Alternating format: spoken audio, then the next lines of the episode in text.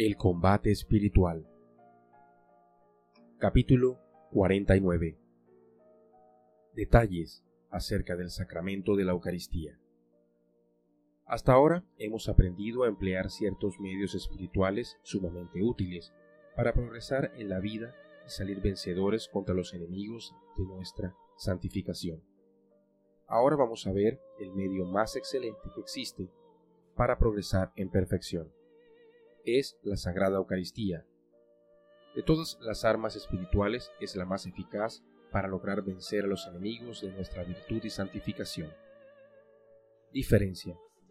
Los otros sacramentos reciben toda su fuerza en los méritos de Cristo, de la gracia que Él nos ha obtenido y de su poderosa intercesión en favor nuestro. Pero la Eucaristía contiene al mismo Jesucristo, con su cuerpo y su sangre, su alma y su divinidad. Con los demás sacramentos combatimos a los enemigos del alma con los medios que nos proporciona Jesucristo. Con este combatimos apoyados y acompañados por el mismo Redentor en persona, ya que Él dijo, quien come mi carne y bebe mi sangre, permanece en mí y yo en Él. Lo que debemos hacer antes de comulgar. Si en el alma tenemos una falta grave es necesario que nos confesemos antes de comulgar, pues San Pablo dijo, quien coma indignamente de este pan será reo o culpable contra el cuerpo del Señor. Si solamente tenemos pecados veniales, conviene sin embargo que le pidamos perdón al Señor por tantas pequeñas infidelidades de pensamiento, palabra y obra que cometemos a diario. Un corazón humillado, arrepentido, Dios no lo desprecia. Debemos pensar quién viene a quién.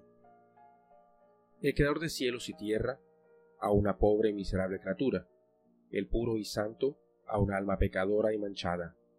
Jesucristo viene con muchísimo amor a nosotros y en cambio le recibimos con frialdad, indiferencia y hasta ingratitud. Pidámosle a Él que nos ayude a preparar bien su venida a nuestra alma.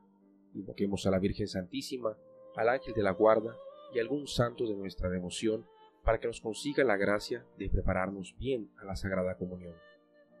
No pasemos inmediatamente de las labores diarias a recibir a Jesús en la Eucaristía sin dedicar unos minutos a prepararnos. Cuanto mejor sea la preparación, más grandes serán los frutos de la comunión. Pongamos alguna intención a cada comunión. Esto le dará más interés y emoción a tanto sacramento. Así, por ejemplo, un día ofrecemos la comunión para pedir al Señor que nos conceda la victoria sobre nuestro defecto dominante. Otro día comulgaremos para pedirle que nos aumente la fe o la caridad, o que nos conceda la paciencia que tanto estamos necesitando, o que nos conserve la santa virtud de la pureza, o convierta a algún pecador, etc. Cuando se comulga con la intención especial de conseguir alguna ayuda especial del cielo, se siente mayor fervor. Que Jesús no nos tenga que seguir diciendo aquellas palabras suyas.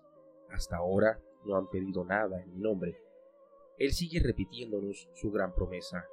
Si me piden algo en mi nombre, yo lo haré. Algo que conviene recordar y no olvidar.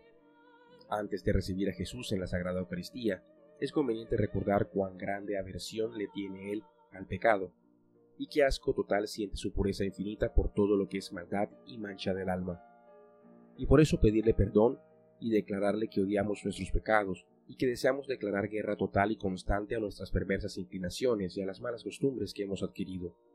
Nada odia tanto nuestro Señor como el pecado. Hemos sido rebeldes e ingratos con el Redentor y sin embargo viene a visitarnos. Digámosle que en adelante no le queremos ofender.